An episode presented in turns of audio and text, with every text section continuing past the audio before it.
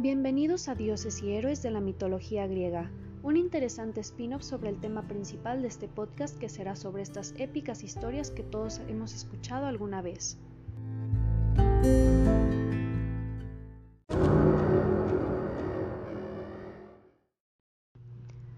Primer episodio.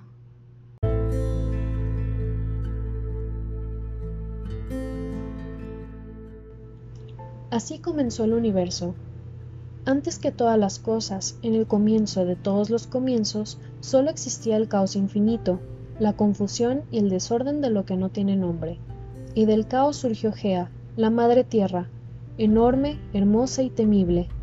Como Gea se sentía muy sola, quiso tener un marido a su medida, pero ¿quién podría ser tan inmenso como para abrazar a la tierra entera? Ella misma creó entonces el cielo estrellado, que es tan grande como la tierra y todas las noches la cubre, extendiéndose sobre ella, y lo llamó Urano.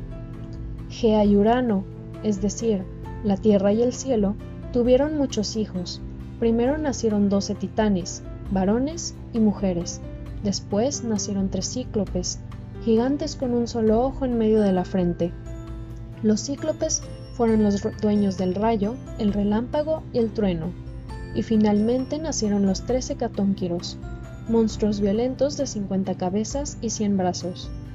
Urano desconfiaba de sus hijos, temía que uno de ellos lo despojara de su poder sobre el universo, y por eso no les permitía ver la luz, los mantenía encerrados en las oscuras profundidades de la tierra, es decir, en el vientre de su propia madre. Ese lugar oscuro y terrible se llamaba el Tártaro. Gea, inmensa, pesada, no soportaba ya la tremenda carga de tantos hijos aprisionados dentro de su cuerpo, y sufría también por ellos y por su triste destino. Solo ustedes pueden ayudarme, hijos míos, les rogó. Con esta hoz mágica que yo misma fabriqué, deben enfrentarse a Urano. Ya es hora de que pague por sus maldades. Pero los hijos, aunque eran enormes y poderosos, se sentían pequeños frente a su padre, el inmenso cielo estrellado, y no se atrevían a asomarse fuera de la madre tierra. Solo el joven Cronos, el menor de los titanes, un malvado de mente retorcida, estuvo dispuesto a ayudarla, pero no fue solo por amor a su madre, sino porque, tal como lo temía Urano, planeaba quedarse con todo el poder. Una noche, cuando Urano, el cielo estrellado, llegó trayendo consigo a la oscuridad y cayó sobre la tierra, envolviéndola en su abrazo, su hijo Cronos le cortó los genitales con la hoz que su madre le había entregado y los arrojó al mar. En ese lugar, rodeada de espuma, nació la más hermosa de las deidades, Afrodita, la diosa de la belleza y el amor. Maldito seas, gritó Urano, enloquecido de dolor. Yo te condeno a que uno de tus propios hijos te destruya, como hiciste conmigo.